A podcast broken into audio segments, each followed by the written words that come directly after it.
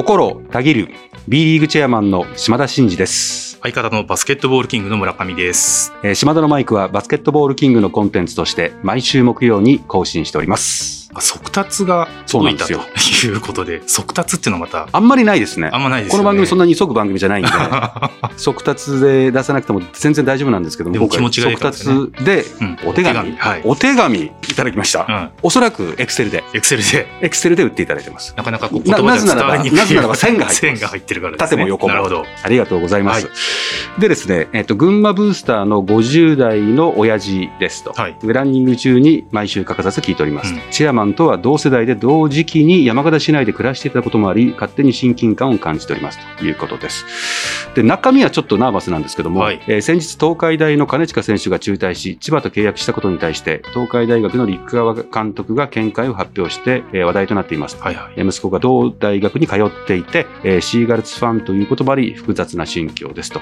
えー今何が起こっているのか、どう課題解決していくのか、チェアマンから直接お聞きしたいですということで、これさらっと来てますけどね息子さん。がそうなんですね。東海大学にお通いになってて、うんまあ、シーガルスのファンでもあると。まあ、ちょっとこれね、話的にはナーバスなんですけど、うんうんうんまあ、ただですね、タイムリーなんですけど、昨日ですね、はいこの大学バスケット関係者の方々と、まあ、本件も含めてですね、実は意見交換をしたんですよ。あそうはいなんですね。はい、私のノートでももうすでに発表してますけども、で、まあ、どう対処していくかっていうのは、これからこうお互いに議論していきましょうっていうことなんですけど、まあ、大事なことはコミュニケーションを取っていくということと、いわゆる選手にとって、あ良いことは何なのかっていうことと、お迎え入れるクラブにとって良いことは何なのか。うんで、大学サイドもやっぱり高校の有望な選手を奨学金とか払って、はいまあ、スカウトして取ってきてて、大学としてこう、投資もしながら迎え入れてる中で、急にねうん、プロにピッてこう、移ってしまうと、いろんなものがまあ困るということもあるんで、まあ、それぞれの立場で思いがあるってことはよく分かってるので、ちょっと一つずつまあ整備をして、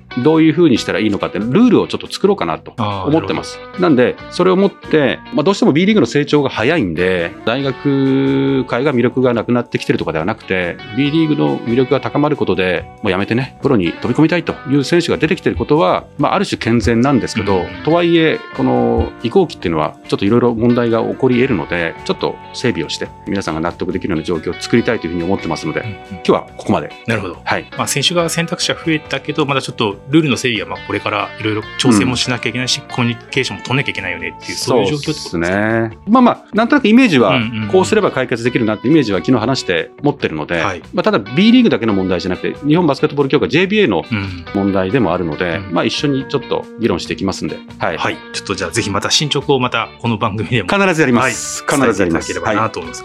そして本編では、えーラジオ界の大先輩ともいえる、えー日本放送アナウンサーのうん東島えりさんをゲストにお招きして、い。うん。東島さんについて深掘りはもちろん、本日はまた師匠ですね。師匠として音もう師声匠と呼コンテンツ。びますから、これから。二人目ですね。はい。はい。音声コンテンツでの情報発信をテーマに、えーお話を伺っていきたいということで、えー東島さん本日よろしくお願いします。ニッポン放送アナウンサー東島えりと申します。よろしくお願いいたします。よろしくお願いします。師匠、本当にこの入りがやっぱり違いますよね、プロはす。みません、勘弁してください。師匠は。このスーッと入る感じがね、やっぱプロだなって思いますこんな。ことがあっていいんでしょうかと思いながら今日お邪魔しております。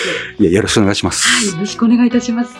で今日ですね、あの、東島さんの方に、私も前回ノートで、いわゆる文字の情報発信のことをいろいろ尋ねたじゃないですか。まあ、あれに近しい感じで、やっぱこう、声でお届けすることって、今、まあ、ある種ブームだし、私もやってるんで、ちょっと素人ながらにね、あの、いろんなことをお聞きして、えええー師匠に勉強してえー学びたいと思ってますのでええ、何卒よろしくお願いいたします。はい、えーそれでは、えー島田のマイク、スタートです。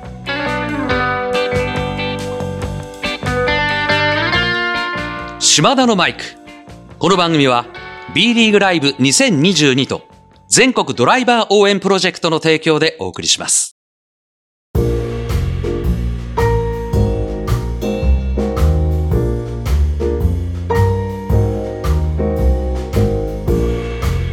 はい、えーこの時間は日本放送アナウンサーの東島えりさんにお越しいただいています。えー改めてよろしくお願いしまよす。ろしくお願いいたします。はい。やっぱりこの立場に馴染まなくてですね。いつもあのご紹介する側なので。そっかそっか。そうなんです。でも今日はあの絶対的な相方の村上さんがいらっしゃるので、うん。この役割ではないと。ちょっとじゃあ、いや基本的にはアシスタント的なはい。感じでね、そうです普段はお仕事されてるから、今日メインですから。うわ、どうしましょう。いやー、じゃあちょっと、この回のアシスタント最後の仕事として紹介だけさせていただいて、引っ込みたいと思いますけども。引っ込まないでください。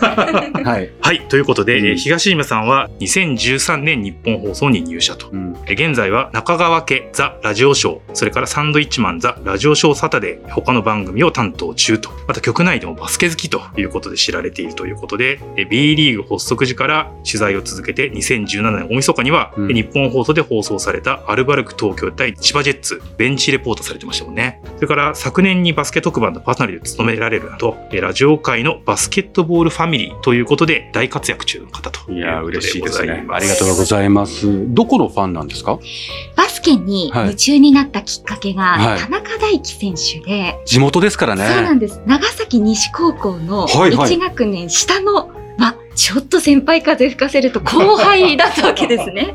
まあ、当時からヒーローでしたけれども、それで彼の活躍をきっかけに、あの、ラジオ局に入社した後も追いかけてみようということで、夢中になりましたあ。、そうなんですか。じゃあ、その流れでいくと、アルバルク東京をはい。応援しているという感じそうなんですかね。ですね。どうしても推しとなるとで、すよね。先週末も会場に行っあそうなんですどんな感じでしたか？あの、私実は遅ればせながはいら、声出し応援解禁はいはい後、初めてだったんですよ。うんうんうんうんうん。あの、久しぶりのこの音に包まれる感じというのを体感しながら、はい。でもですね、意外とうん声を出さないことにうん慣れてしまっている自分にもショックを受けました。ですよね。はい。出していいんだぞと一思いながら。回こう出さない時期が、まあ3年弱あったじゃないですか。はいそれに慣れてしまうと、やっぱり出ないんですよね。そうみんなそうなんですよ。だから相当 MC とかが煽らないと出てこないんですね。はい。やっぱそうですか。熱量が下がったわけでは決してないんですけれども、なんとなくやっぱりここ数年のうん。習慣っていうのは大きいんだなというのを体感した出来事でした。いや、東村さんでこういうことをおっしゃるから、やっぱ世の中、声がなかなかね、うん今ちょっとこう試合重ねるごとに少しずつ出始めてますけど、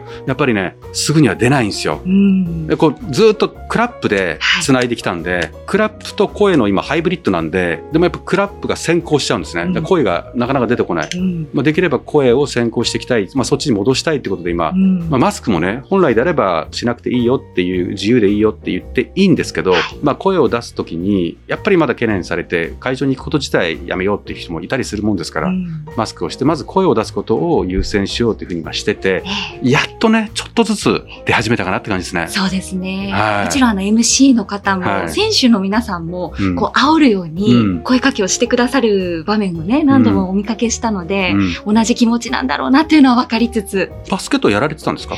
やってないんですやよっ。てないですよね。やってないんです。私調べではやってる感がなかったんですよ。そうなんです。もう、全 くの初心者です。ただ単にその田中大輝選手つながりのはいバスケを応援してるという、そうです。うんプレイヤーということではなくてはい。きっかけはそこからと初心者の気持ちは分かると思います。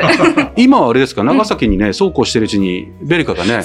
誕生したじゃないですか、はい今はどっち派なんですか、今日時点ではやはり、うん、ベルカに昇格してほしいなという思いが。そっかそう今ねね。B3 からはい瞬く間に昇格してね,、そうですね今また上位にいるから B1 にねはい。何よりももう長崎にスタジアムシティがねそうなんです。ジャパネットさん頑張ってますからこんな日が来るなんて思ってもいませんでした。はい。あのような素晴らしい、その、いわゆる商業施設とホテルとサッカー場とバスケのアリーナ、はい。いわゆる複合施設みたいなものっていうのは初のトライですからね。うんそれが長崎ですから。すそうですね。ごいっすよね。で各地元の皆さんそれぞれ思っていらっしゃると思うんですけれども、私の街にバスケがやってきたっていう感覚を、うんベルカができた時にやっと味わえて、はいはいはい。で B2 に昇格した時のパレード誰にも伝わらないと思うんですけど、浜の町アーケードをですね、うん選手がうん。は歩いてくださったんですよ。いはいはいはい。その光景と映像を見た時に、うんちょっと込み上げるものが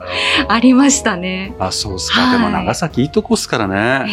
えあの、発足の時にベルカ、県庁ですかね、島田さんがお越しくださっあ、来ました来ました。た時に、はいはい。上行きました。すっごい寒かったんですよ。ええ 雪降ってたんです。その時にはい中華召し上がりましたか、中華。ちゃんぽん。あー、ちゃんぽん食べました。じゃあきっと。あ、そう。夜、ええ行きました。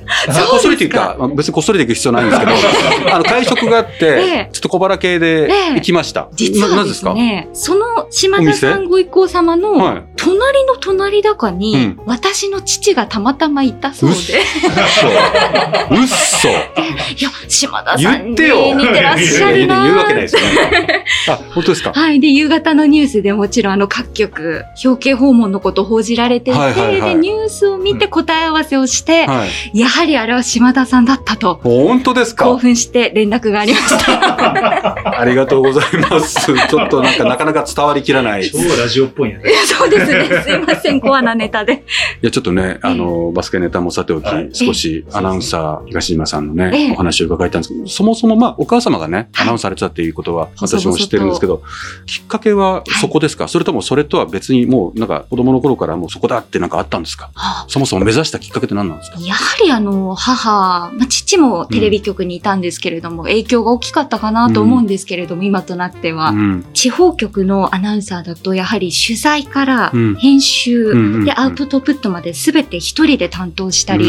することがあるので、はい。何か有事の際こそうん。家にいない両親だったり、うんうん。うんうんまあ、家でうん。取材対象の方とこう一生懸命向き合う姿っていうのをなんとなく背中を見ていて、うん職業に憧れを持ったっていうのが入り口でした。なるほど。はい。やっぱラジオが良かったんですか？それがですね、はい。ラジオはそんなに私通ってなくて、はいラジオっ子というわけではなかったんですよ。はいはいはい。どっちかテレビだったんですね。あ選択肢としてラジオがあることを知らなくて、うんで、上京してきまして、はいなんとなく就職の時期になった時に、たまたまアナウンススクールの講師だった方が、うん元日本放送のうんフジテレビに転籍されたアナウンサーさんで、はいはい。日本放送っていうラジオ局があってねって、声で伝える面白さがあるんだけど、うんということそんなで、そんな会話なんですね。はいはい。日本放送とはっていうそんところが、な感じなんですか？そうなんです。私の方じゃ、日そうなんです本放送に馴染みが深いんじゃないですかね。師匠と呼ばせていただいてもいいですか、逆に。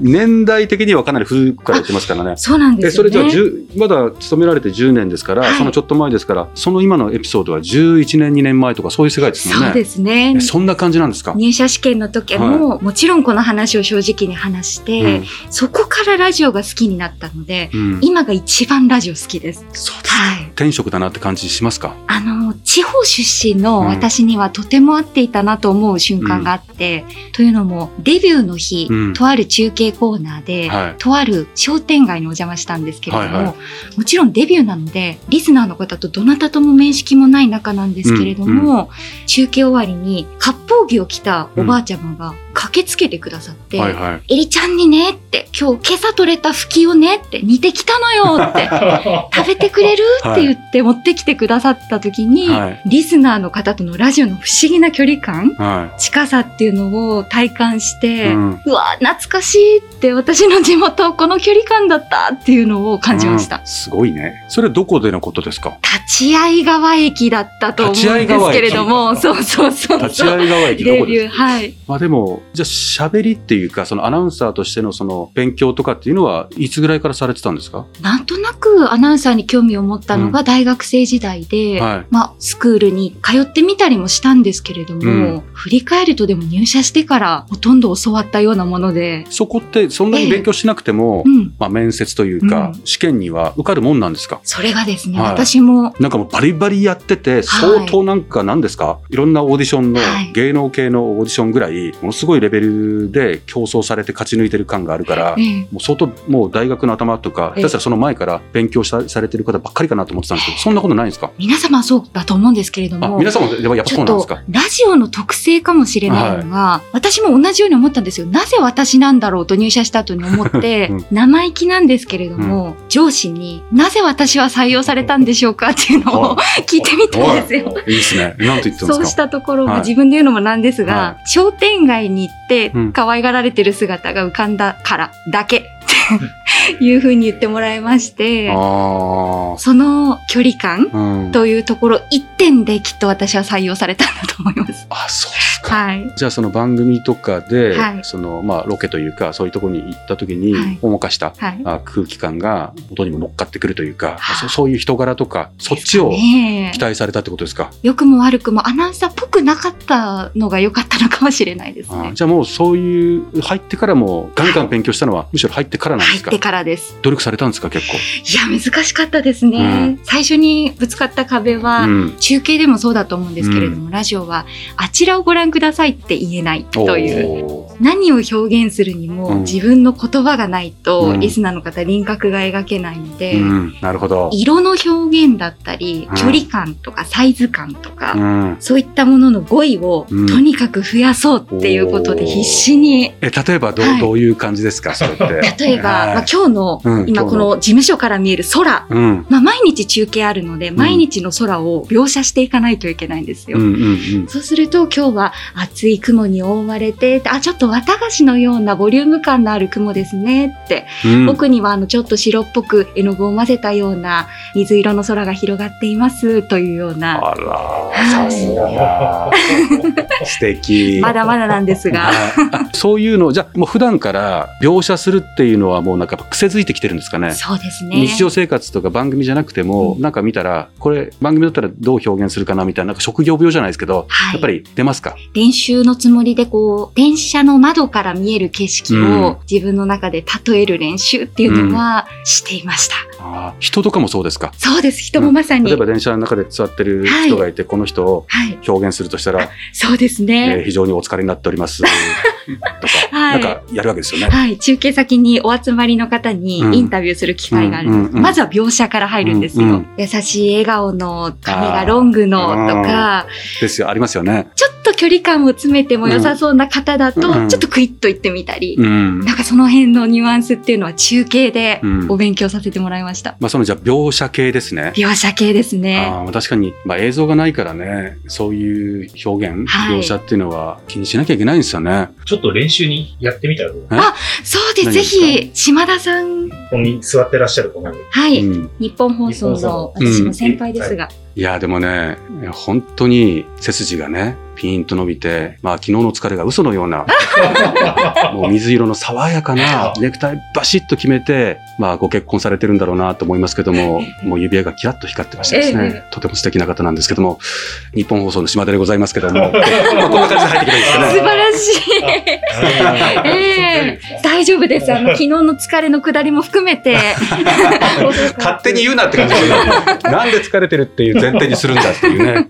そこはちょっとやりすぎですけど。でも想像しますもんね。きっと聞いてくださってる。そうですね。まあ確かにラジオはそこですね。はいあとちょっと難しいなと思うのは、いろんなそのお笑いの方とかテンポのいい方たちいっぱいいるじゃないですか。間ってすごく大事じゃないですか。難しいですよね。こういうのって相づちとか、はい。少し喋ってもらった方がいいのか、少しこう話題変えていった方がいいとか、はいタイミングあるじゃないですそか。うですね。間とかってどういうリズム感って言いますけどう、ん間とかって何か気にしてるんですか？そうですね。あの、いろんなやり方があると思うんですけれども、うん私の場合はアシスタントという立場なので、うん究極、うん。私が喋らないでうん会話が膨らんでいったものが正解だと思ってるんですね。なるほど。で、特にあの、今ご一緒しているお二組が、うんもう日本を代表するコンビでいらっしゃるので、うんコンビの間の空気っていうものがそれぞれそこに成立していて、うんなので、いかに自由に遊んでもらうかという、うんその他のやらねばならぬのところを私がしっかりやるので、うん時間も気にせず遊んでくださいのつもりで。やっぱ気持ちよくはい喋ってもらう空気を作るって大事ですもんね。そうですね。彼らはプロ中のプロですからね。そうなんです。なので私がやっているつもりになってはいけなくてですね。うんそれもあの全部お二組がやってくださってるんですけど、うん実は。打ち合わせとかも一緒にされるんですか？打ち合わせという名の一応時間はあるんですけれども、合ってないようなもので。そりゃそうですよね。はい。もう自由にお話しされますもんね。そうです。今週元気にお過ごしでしたか？というような 雑談ですよね。うんはい。大変だなって思うのは何ですか？このラジオの番お仕事をされてて、まあ、この話し手の仕事って本当大変だと思うんですけど。はい、うん今担当しているのは主にバラエティなので、うん楽しいこと、うん人と一緒緒にこう気持ちを上げていけることの方が多いんですけれど、うんまあそうじゃない場面、報道とかニュースも経験すると、うん人を傷つけないかっていうことへの恐怖感がものすごく膨らんだうん年次の頃がありました。うん何かこう自分が意図してないことでうん傷ついてる人がいるかもしれないっていうことに気づいた時に、うんこううまく言葉が出なくなった時期があったんですけれども。なるほど。はい。なんかそういうことがあったんですか？例えば。その震災に関するうん取材を続けていく中で、自分の中でしっくりくる言葉だったりうんをこう探す難しさに直面して、うんいろんな方の思いを考えると、うんということで何も言葉が出てこなくなった時期がありまして。そのスランプはどうやって解決したんですか？あ、でも最近なんです。あの、徐々にもちろん回復していったんですけれども、あでも去年になりますかね。まあ、とある東北のアナウンサーの方が、うんにご相談した時に、うん。でもねってそういう恐怖感あるけれども、何を言うかっていうのももちろん大事だけれども、誰が言うかっていうことが先に来ることってあるんだよってうん一言おっしゃって、うん人間だから失敗もあるけれども、まあ、日々、特にラジオは日常一緒に重ねてる中で、きっと東島はこういう人間だっていうのをリスナーの方に分かっててもらえれば、違うように伝わることもあるんだよという。だから毎日を一生懸命生きなさいっていうことを言われました。すごいアドバイスですね。はい。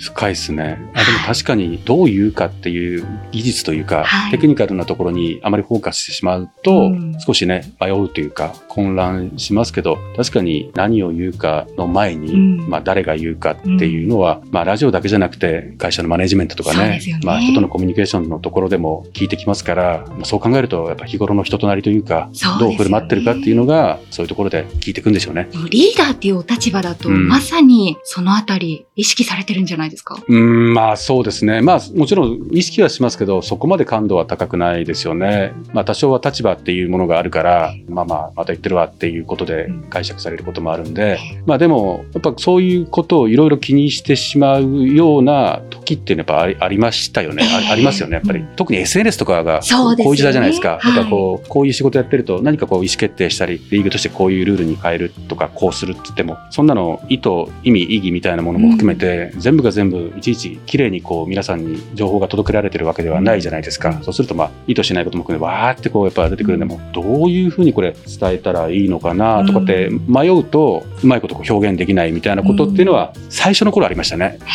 このチェアマンになった最初の頃。でもそれも含めて、こういうポジションって、まあ、しょうがないよねっていうことと、まあ、いろんな受け取り方をする方がいるし、なんかあんまりそこに引っ張られても、なんか自分らしくもないし、気にしないでいこうみたいな感じになって、今はもう自由すぎますけどね。えーだからこそこの島田のマイクっていうのを島田さんが始められたことがはい。結構私の中で衝撃で、あ、そうですか。チェアマンに直接意見を届けられる場があるってすごくないですか？村上さん。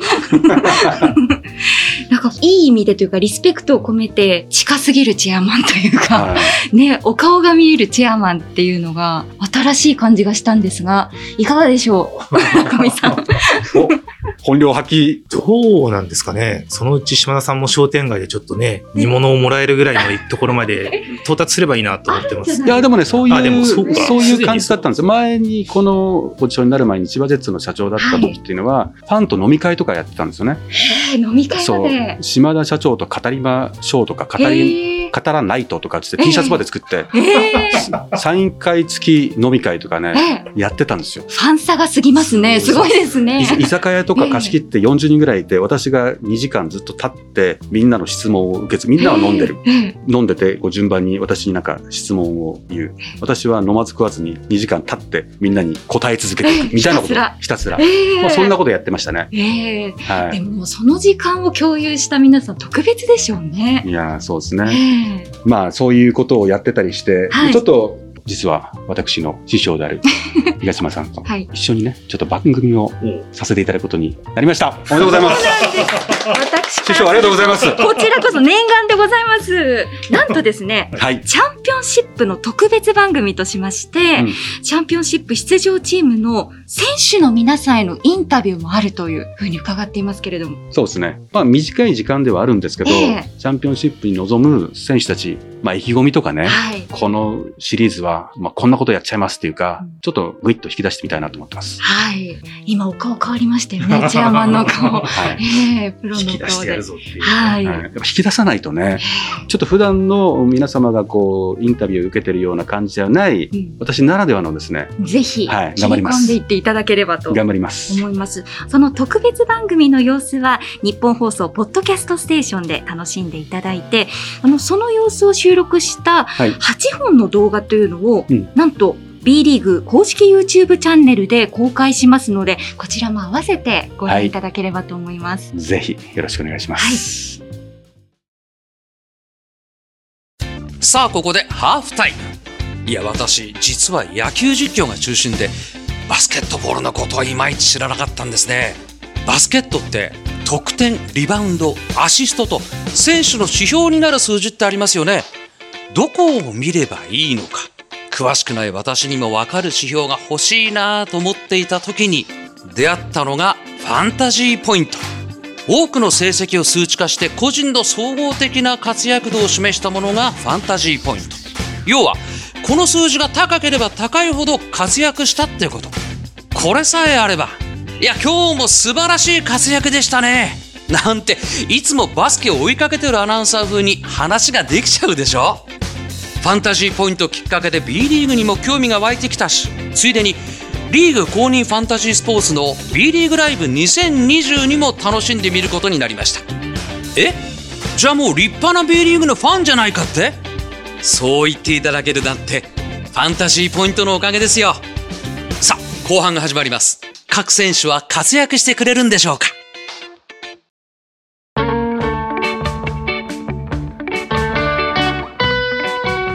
島田のマイク。この番組は B リーグライブ2022と全国ドライバー応援プロジェクトの提供でお送りしました。はい、えー今日はありがとうございました。ありがとうございます。やっぱり描写とかね、ああいうの聞くとね、ちょっとこれから私もやります。あ 今日ふもうこれからなんか無駄に描写しますから。私 この状況でもうびょもうパソコンまで描写しようかなあーいいですね。はい何事も訓練ですか？ら。はい、何事もやっぱりこう練習が必要なんで、今日学んだことをね、活かしてまいりたいと思いますので、どうぞよろしくお願いいたします。はい、えー、それでは島田のマイクでは、リスナーのあなたからのメッセージを受け付け中です。私への質問、企画のリクエスト、お悩み相談、暗算祈願、何でも構いません。えー番組で紹介させていただいた方には、島田のマイク、オリジナルステッカーを差し上げております。宛先は概要欄に載せております。あなたからのお便り、お待ちしております。はい。そして来週も東島さんには引き続きゲストとしてご出演いただくんですけども、いよいよ来週5月11日木曜日から B リーグチャンピオンシップが開幕ということになりますので、え次回はチャンピオンシップについてはもちろん、え東島さんから見たバスケ、それから B リーグの魅力についてもたくさんお聞きいただければなというふうに思っています。はい、えーよろしくお願いいたします。それでは、島田のマイク、ここまでのお相手は、心たぎる B リーグチェアマンの島田真二と、はい。相方の村上と、東島えりでした。また来週